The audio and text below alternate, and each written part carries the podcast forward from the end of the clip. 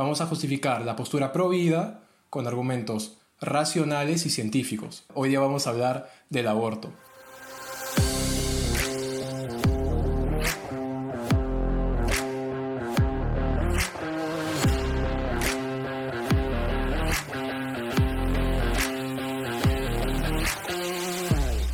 Bienvenidos a todo el público de Voluntas Tua. Este es el segundo episodio de Esquina Apologética. Yo soy Mauricio Briseño y estoy junto con el gran Jonathan Medina. Hola, hola, hola a todos. ¿Cómo están?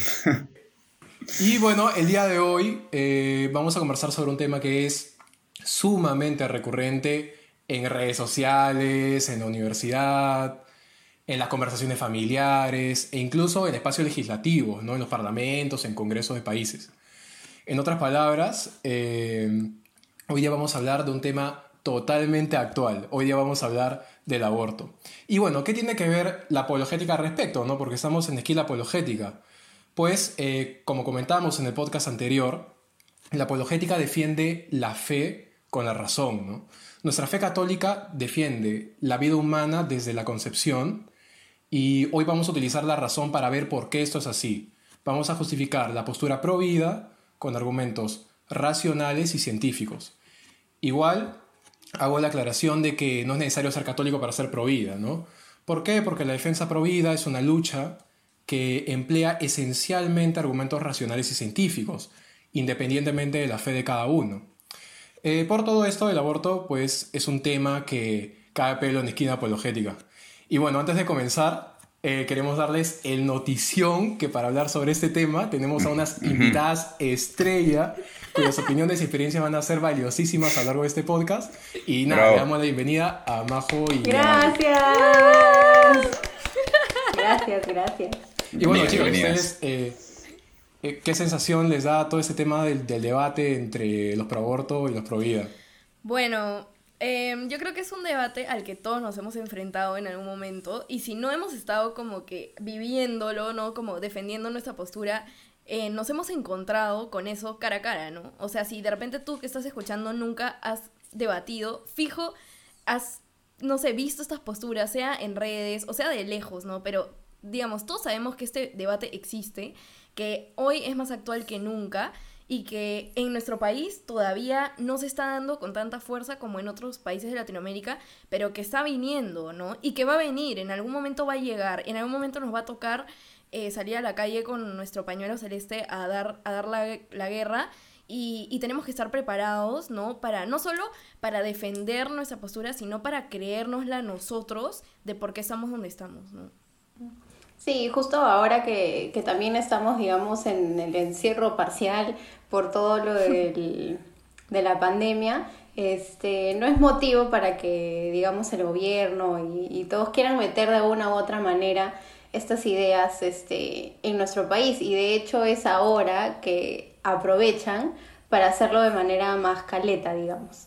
Entonces, este, justamente es el momento para, si es que aún no lo han hecho, este, ponerse las pilas para justamente formarse en este tema que, como dice Vale, se viene y se viene súper fuerte, ¿no? Que de hecho ya lo veíamos venir, este, es algo que sigo trabajando, digamos, en los países alrededor nuestro y nos estábamos salvando de a poquitos. Y, digamos que ya falta poco para tener que dar una verdadera batalla y justamente la lucha pro vida no es reactiva, o sea, no es que llegue el momento en el que ya se perdió todo y recién salir, sino trabajarlo desde antes, ¿no? Y justamente creo que ese es el objetivo del podcast de hoy, ¿no? Llegar a informar a muchas personas, a todos los oyentes de Voluntas Tua, por qué el aborto no debería ser legal, ¿no? Informarles sobre la postura prohibida. Entonces, eh, si tu oyente nos está escuchando y decía salir, salir papeado de lo que es la postura prohibida, entonces, nada, quédate hasta el final. Prepárate. Prepárate. Chapa tu lápiz y papel. Además creo que creo también que es súper pertinente eh, hacerlo ahora por la coyuntura política, ¿no? En Perú estamos próximos a las elecciones en menos de un mes y de hecho en esquina apologética pues nos tocaba un orden, ¿no? Que era apologética teísta, luego cristiana, católica como habíamos prometido. Sin embargo, creo que la coyuntura nos, nos la premia, nos obliga a hacer un paréntesis y tocar ese tema que es tan urgente y siempre es súper necesario, ¿no? Así que vamos con todo. Bueno, amigo, vamos, vamos con todo. Y nada, pues sin más eh, preámbulo, eh, pasemos a explicar racionalmente, al menos al inicio, eh, de, una, de, qué es la postura provida, ¿no? Eh, cuáles son sus bases científicas, sus bases filosóficas. ¿no?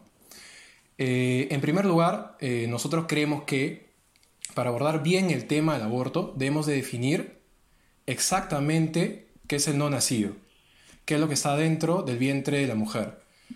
¿Y por qué es esto así? ¿no? Porque en términos morales, en términos de derecho, no es lo mismo eliminar del cuerpo una mujer un tumor o un ser humano.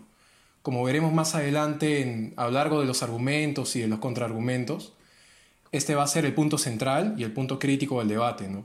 El punto central no será necesariamente si la mujer, digamos, tiene el dinero para hacerse cargo de un hijo o si el aborto puede ser seguro o no, sino el punto central del debate es si el no nacido es un ser humano.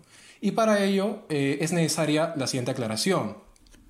Esta cuestión eh, puede ser abordada de una manera científica o de una manera filosófica. Eh, la pregunta por el lado científico sería ¿cuándo es el inicio de la vida de un organismo humano? Y la segunda pregunta que es filosófica sería ¿cuándo este organismo humano tiene valor intrínseco? ¿Cuándo este organismo humano tiene derecho a la vida? cuando este organismo se convierte en todo caso en persona. ¿no? Entonces, eh, para responder a esta gran cuestión, eh, vamos a responder primero a la pregunta científica. científica ¿no? Vamos a ver por qué el no nacido es, número uno, un ser vivo, número dos, un ser vivo humano, y número tres, eh, un individuo o miembro único de la especie humana. Entonces, ¿qué podemos decir de la vida del no nacido, de quien está en el vientre de la madre? Eh, los científicos generalmente están de acuerdo en que si un ser está creciendo por reproducción celular, si está convirtiendo alimentos en energía, o sea que tiene metabolismo, si está respondiendo a estímulos, significa que es un ser vivo. Cualquier ser que cumpla con esas definiciones es un ser vivo, a secas, independientemente de su tamaño, su nivel de desarrollo, independientemente de su nivel de complejidad.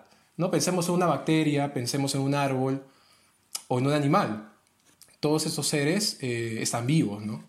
Por tanto, de manera simple, de manera clara, los embriones o fetos en el vientre de la mujer están vivos porque están recibiendo nutrientes de la madre que hacen que el embrión o feto crezca a través de la reproducción celular. ¿no?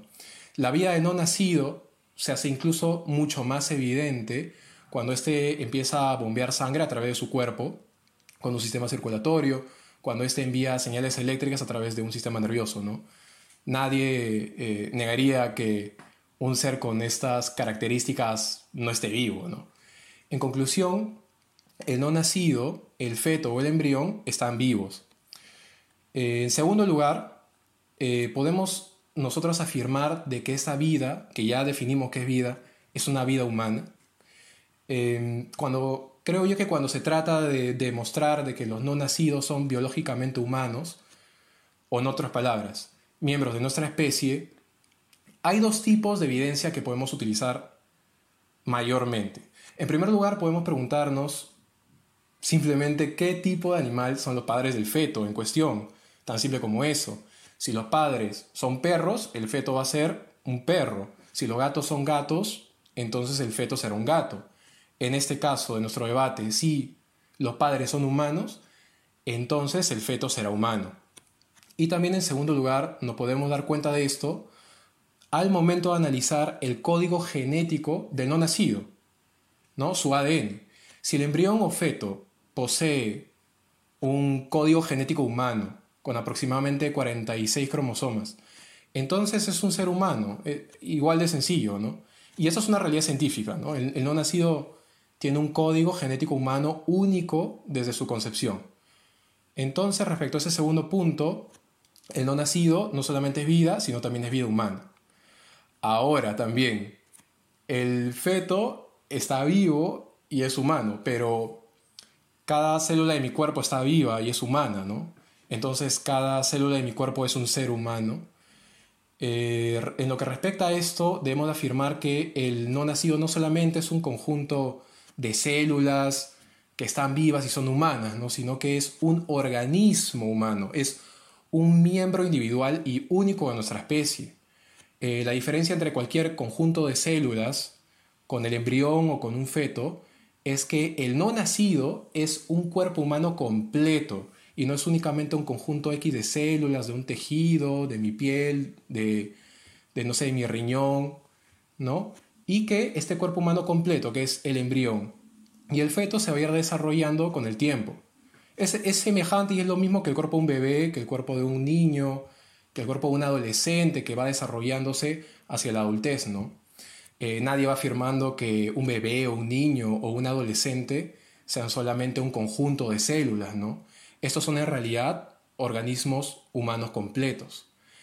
Ahora, de manera incluso más precisa, ¿qué queremos decir con organismo cuando nos referimos que el no nacido es un organismo? Eh, científicamente se define un organismo como una colección de partes de órganos biológicos que funcionan juntos para sostener la, la existencia de un ser vivo completo, ¿no?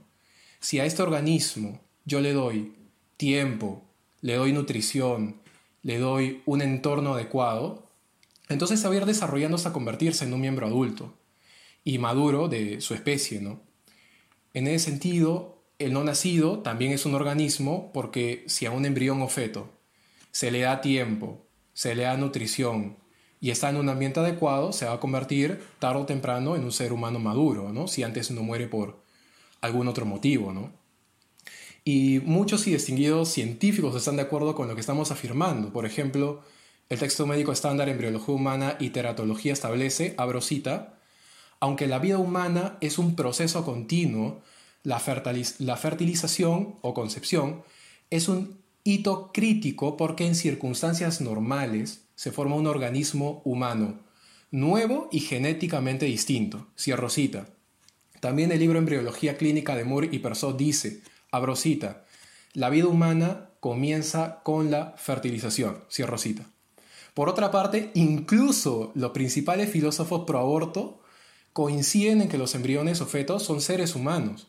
David Boning, por ejemplo, autor de una defensa del aborto, escribe, abrosita. Quizá la relación más directa entre tú y yo por un lado y cada feto humano por el otro es esta. Todos son miembros vivos de la misma especie, Homo sapiens. Después de todo, un feto humano es simplemente un ser humano en una etapa muy temprana de su desarrollo. Cierro cita. Otro filósofo pro aborto, Peter Singer, sostiene el mismo punto de vista Abro cita. No cabe duda de que desde los primeros momentos de la existencia de un embrión concebido a partir de espermatozoides y óvulos humanos es un ser humano. Cierro cita. Entonces, aquí hemos hablado sobre los principales argumentos científicos de que el no nacido es un ser humano, no solamente un ser vivo, y no únicamente es un conjunto de células humanas. Entonces, abordando una primera objeción pro aborto que dice es un conjunto de células humanas, no una vida ni una persona humana, eh, se, o sea, está desbaratado inmediatamente, ¿no? Y además también para ser incluso más contundente en este punto, me gustaría eh, citar a un grupo de expertos en el campo de embriología y desarrollo humano en sus declaraciones y testificaciones al Comité Judicial del Estado estadounidense. Abro cita. Los médicos, biólogos y otros científicos coinciden en que la concepción marca el comienzo de la vida de un ser humano, un ser que es vivo y es miembro de la especie humana. Existe un acuerdo abrumador sobre este punto en innumerables escritos médicos, biológicos y científicos. Cierro cita. También una posible, eh, un posible contraargumento a la postura prohibida en este punto podría ser la vida recién empieza con la implantación, ¿no? Y eso sucede así porque algunos pro aborto eh, creen que debido a que el embarazo comienza con la implantación, entonces también la vida comienza con este punto, ¿no? Pero a esto hay que decir que el embarazo es una condición únicamente asociada con el cuerpo de la mujer, ¿no? Y no es una condición asociada con el embrión, ¿no? Incluso filósofos pro aborto como David Boning, de nuevo lo cito, admiten que definir el inicio del embarazo como el momento de la implantación, no refuta el caso de los Provida, que afirman que los seres humanos empiezan a existir desde la concepción. Él escribe, abro cita, si estamos de acuerdo en que el embarazo comienza en la implantación y no en la fertilización, esto se debe solo a que estamos distinguiendo el embarazo como un estado del cuerpo de la mujer del embarazo como la condición eh, en la que un nuevo miembro individual de nuestra especie ha llegado a existir. Cierro cita. Él, en ese sentido, está de acuerdo con, eh, con que las personas que eh, no han nacido y que todavía aún no están implantadas en el útero, también son individuos individuales de la especie humana, ¿no? O sea, son miembros individuales de la especie humana. Y finalmente me gustaría abordar rápidamente un, un, este contraargumento que se ha repetido muchas veces, pero es sorprendente porque lo hemos encontrado en, la, en una ley peruana que, que, que se está buscando promulgar desde hace unos días, que dice lo siguiente, tal cual. La vida humana comienza a partir de la decisión de la mujer de llevar a término su embarazo. Y en realidad, cuando, cuando yo escuché este, este contraargumento, me parecía personalmente de que podría ser un argumento de una persona que no ha profundizado adecuadamente en el tema científico, ¿no? Sin embargo, repito, es una ley que está propuesta en el del Congreso del Perú, ¿no? Hace unos días. Y pues tenemos que repetir nuevamente, ¿no? Que una vida humana eh, no comienza arbitrariamente, no comienza cuando a mí se me da la gana. No es una percepción ni decisión mía, ¿no? Sino es un hecho objetivo, es un hecho científico y comprobable, ¿no? Como se mencionó al inicio, un nuevo ser humano es creado en la concepción, ¿no? Y negar esto es como negar ah, que una plantita pequeña no es planta, ¿no? Esto es una realidad este, verdaderamente científica, ¿no? En conclusión, eh, esta fue la primera parte de, de la argumentación. No nos debe quedar dudas de que el no nacido es un organismo vivo, que es un organismo de la especie humana y, en otras palabras, por tanto, que el ser humano es ser humano desde su concepción.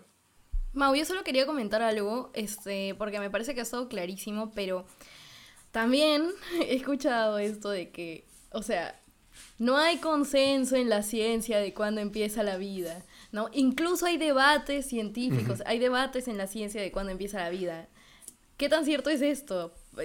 o sea, creo que conviene aclararlo también.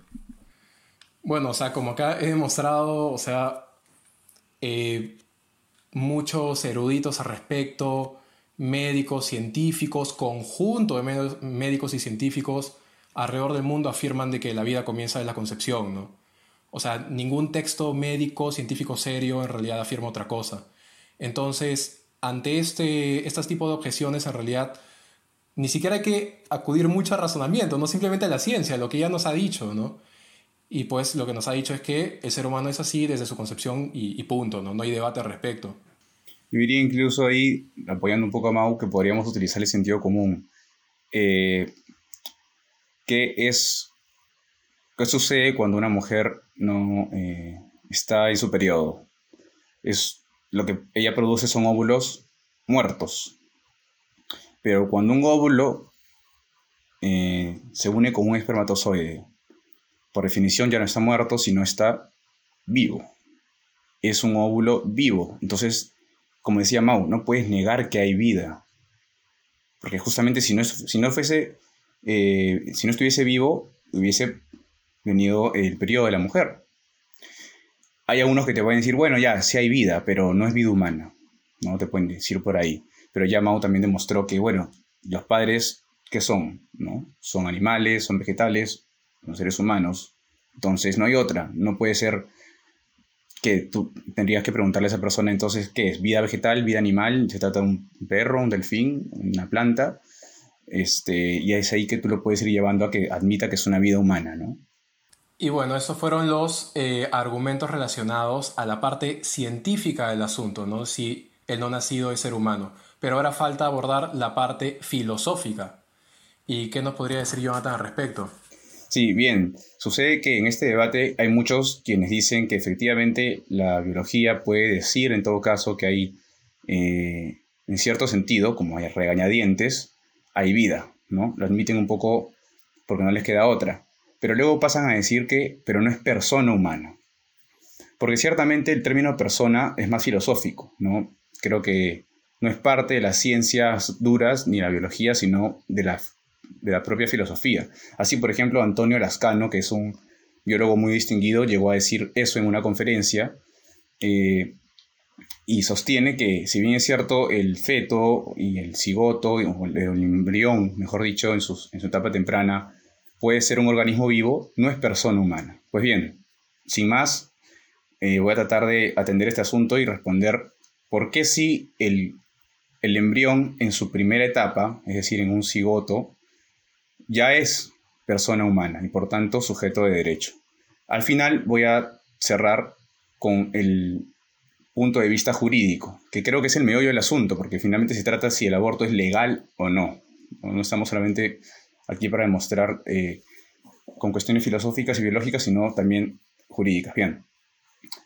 Eh, el concepto de persona es bastante complejo, de hecho su etimología pues proviene incluso desde eh, una raíz latín, perdón, griega, que quiere decir prosopón, que era una palabra que utilizaban los griegos para hablar de un modo de ser. De hecho, quiere decir casi literalmente máscara, máscara del actor. De ahí es que viene la palabra personaje.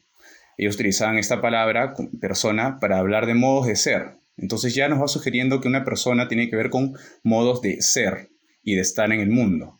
Pero, si bien es cierto, esto es meramente etimológico, hubo luego una, una consecución de, debate filosófico alrededor de los siglos sobre qué es persona y muchos pensadores empezaron a, sostener sus propias posturas, pero creo que la mejor, la, que va al núcleo del asunto, es la de Boesio, que es un filósofo eh, medieval que sostuvo lo siguiente. La persona es sustancia individual de naturaleza racional. Es una definición tan buena, tan precisa, que Santo Tomás mismo la sigue en, su suma teológica. ¿Qué quiere decir sustancia individual de naturaleza racional? Vamos a desmenuzar rápidamente cada uno de esos conceptos. Sustancia. Sustancia nos habla de aquello que no cambia, que es sinónimo de esencia, de aquello que permanece, es decir, lo que es por sí mismo. Un ejemplo, eh, eh, una pared, por ejemplo. Una pared sea roja, sea pequeña, sea de ladrillos, sea de cemento, sea el material que sea, sigue siendo pared. Lo que cambia, en cambio, son, en filosofía se le llama accidentes. ¿no? Esto tiene que ver un poco con el lenguaje aristotélico. De repente los, que, los católicos que nos escuchan y han llevado sus clases de catequesis sobre la transubstanciación saben un poco de lo que estamos hablando. Pero básicamente el lenguaje aristotélico es sustancia, lo que no cambia, accidente, aquello que sí cambia. Otro ejemplo muy concreto, un perro. Un perro puede ser pequeño, grande, viejo, eh, de una raza, de otra raza, eh, macho, hembra, pero sigue siendo perro. Entonces, eso que no cambia es lo que llamamos sustancia, es lo que es.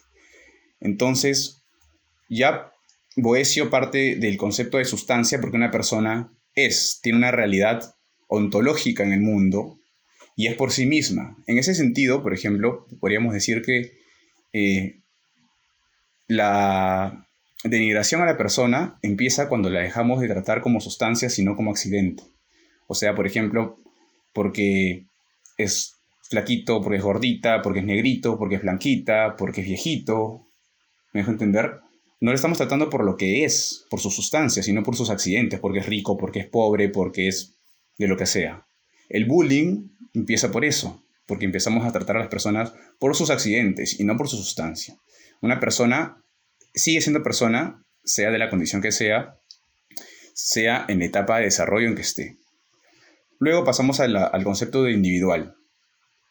Lo individual tiene que ver básicamente con dos cosas. Lo primero, con que es algo separado de lo demás, que no está unido, sino que tiene una separación propia del, digamos, de la masa o de lo otro.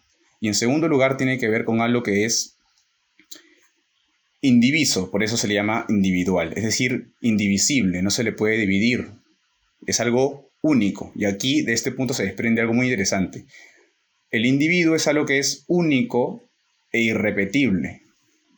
Algo que es individual es muy interesante porque nos quiere decir que no va a haber otra cosa, ni ha habido otra cosa así en la historia.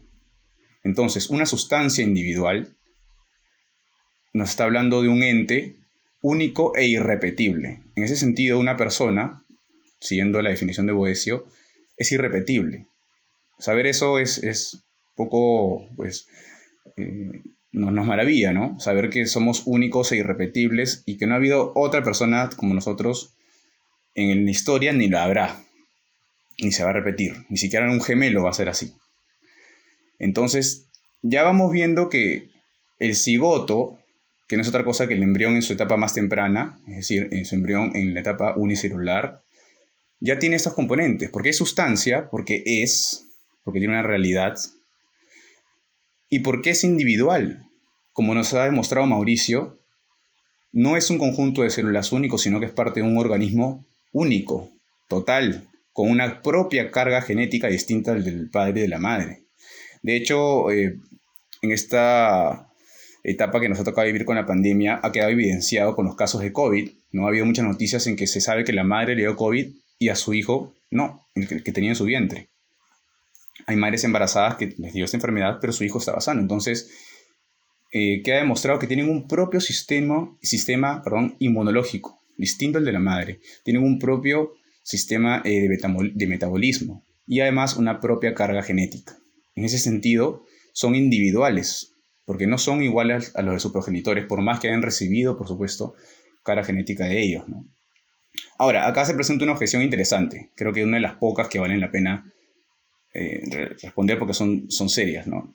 Algunos dicen, bueno, el cigoto no puede ser individuo porque hay casos como los gemelos monocigóticos, es decir, que se dividen y, salen pues dos embriones. Pues bien, esta puede parecer una, puede parecer una objeción eh, fuerte, pero hay que darnos cuenta que se trata de una excepción natural, una excepción natural, no forzada. Nadie está dividiendo eh, voluntariamente eh, un cigoto ni lo está matando sino que en estos casos excepcionales de naturaleza se pueden producir esta división.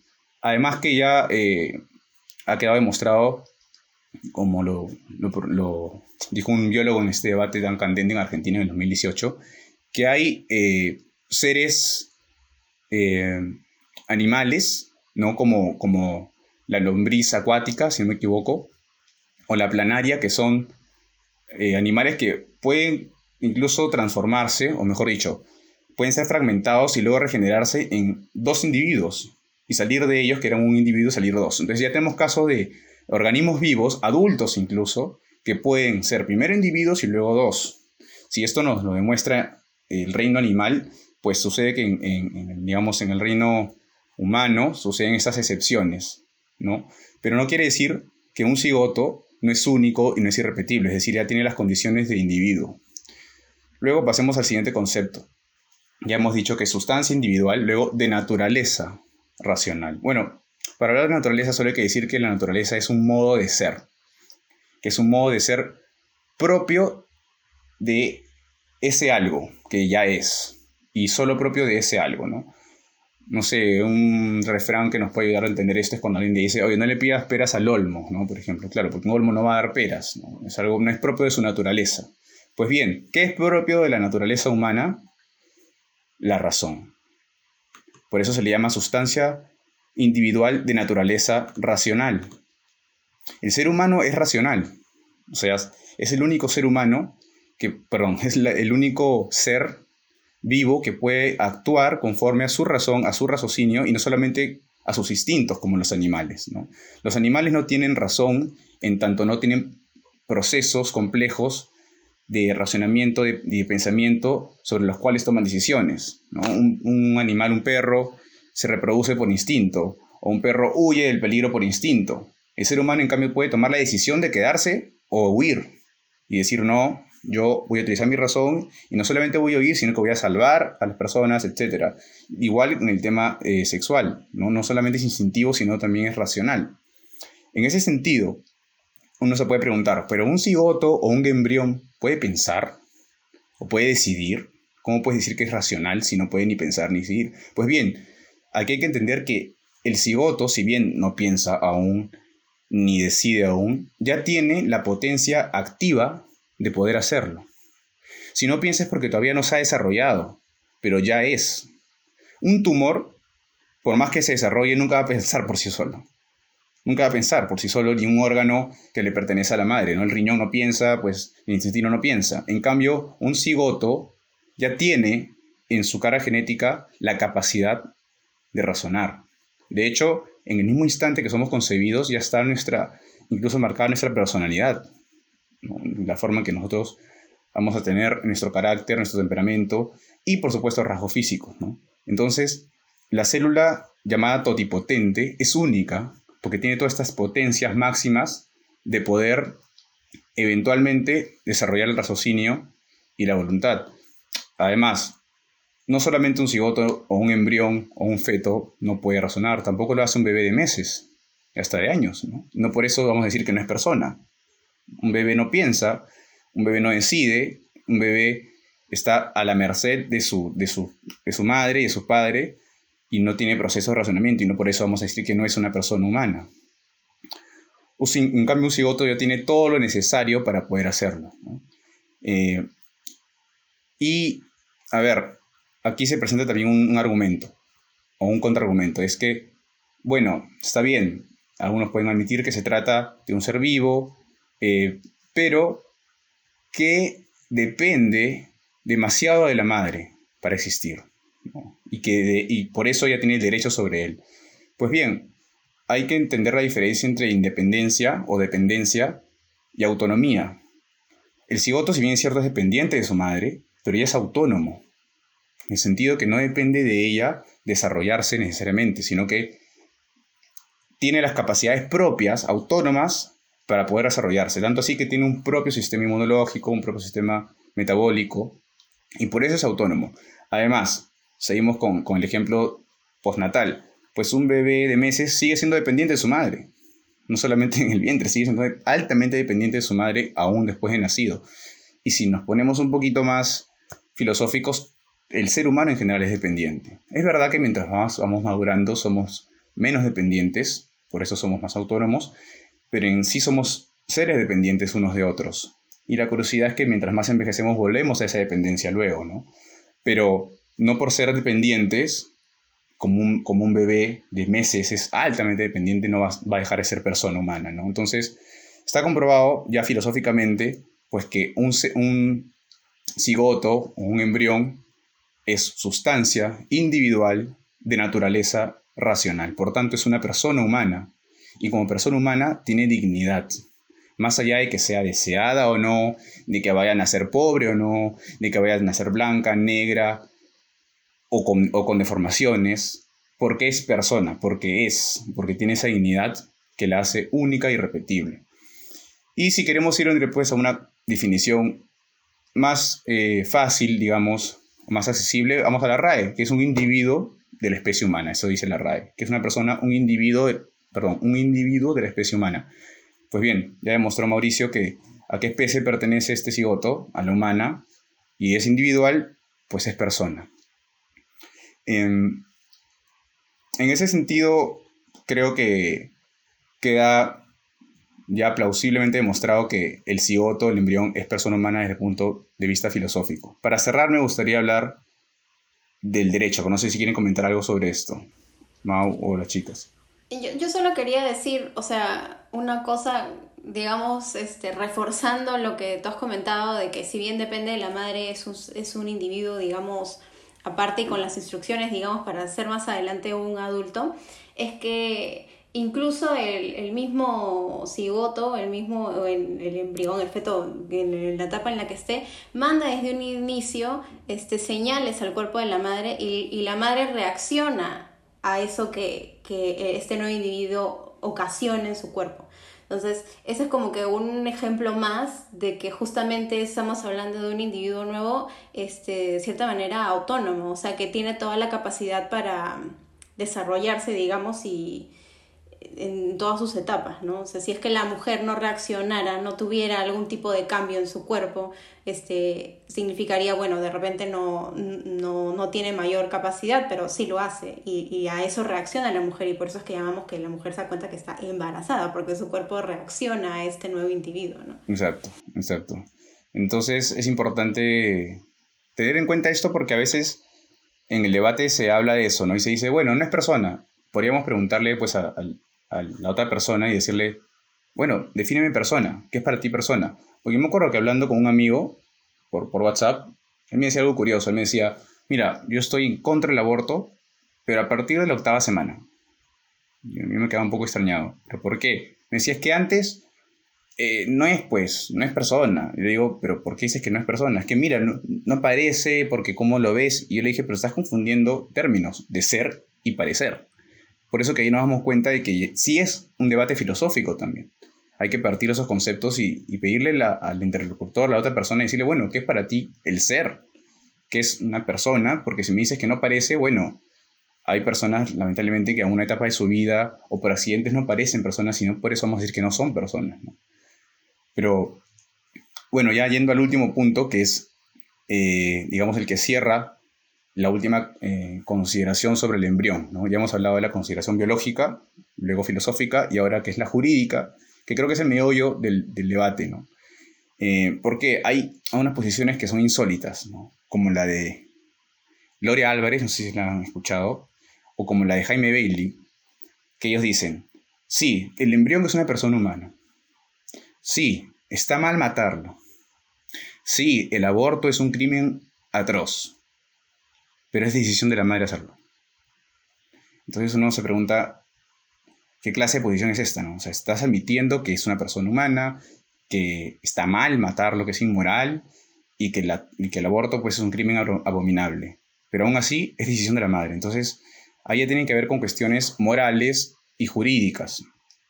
Es decir, no se supone que la ley debe coincidir con la moral, de hecho, para eso está hecha la ley, ¿no? Que bien es cierto, no siempre ha coincidido, sabemos que en etapas de la humanidad han estado más bien en pugna, pero la idea es que la humanidad vaya avanzando y no retrocediendo en su comprensión de la ley, haciendo match con, con la moral, ¿no? Con la ética. Entonces, la idea es que lo moral esté por encima de lo legal, en el sentido de que lo legal tiene que estar subordinado y tiene que estar acorde a la moral. En ese sentido, voy de frente a lo que dice, en nuestro caso, que somos peruanos, la constitución política del Perú. ¿no? Que si a alguien se le ocurre hacer eh, alguna ley pro aborto, tendría que cambiar la constitución, hacer una reforma constitucional o cambiar la constitución. En el artículo 1, empezando nomás, la constitución dice, la defensa de la persona humana y el respeto de su dignidad son el fin supremo de la sociedad y del Estado. Entonces nos está hablando de la defensa de la persona humana, y hemos demostrado que el embrión es persona humana y que el fin supremo de la sociedad y del Estado y de la ley, por, por ende, Código Civil y todo lo demás, es la defensa de esa persona humana. Y en el artículo 2 nomás, ahí, seguidito, dice, toda persona tiene derecho a la vida, primero, a su integridad moral, psíquica y física, y a su libre desarrollo y bienestar. Y ahí nomás dice, el concebido es sujeto de derecho en todo cuanto le favorece. Entonces nuestra constitución nos está diciendo explícitamente que el derecho a la vida es el primero, antes de cualquier derecho a la, integridad moral, por supuesto, psíquica, física, libre desarrollo, bienestar, etc. El primer derecho es el derecho a la vida, por lógica, porque si no hay vida, no puede haber otros derechos. Entonces, el derecho a la vida es la base la pirámide sobre la que se construyen los otros derechos que los seres humanos reclaman pero no se puede hablar de que tengo, derecho a esto, pues si no estoy vivo, ¿no? Es, es, es obvio. Entonces, entendiendo eso, a Dios gracias, nuestra Constitución tutela y vela por el concebido como sujeto de derecho. Sin derecho a la vida, pues no existen los demás, como he dicho. Entonces, eh, creo que jurídicamente también hay cierto consenso que obviamente en otros países han tenido que cambiar y en otros hasta se han saltado a la Constitución para poder lograr estas, estas leyes, ¿no? Como en Argentina. Ahora, hay casos, está leyendo a, un, abogado, eh, que, como hemos visto, pues se pretende decir que no hay consensos, o, a ver, biológicamente sí hay un mayor consenso con respecto a la vida, ¿no? Pero como el concepto de persona es más filosófico, ahí es que empieza a haber un debate.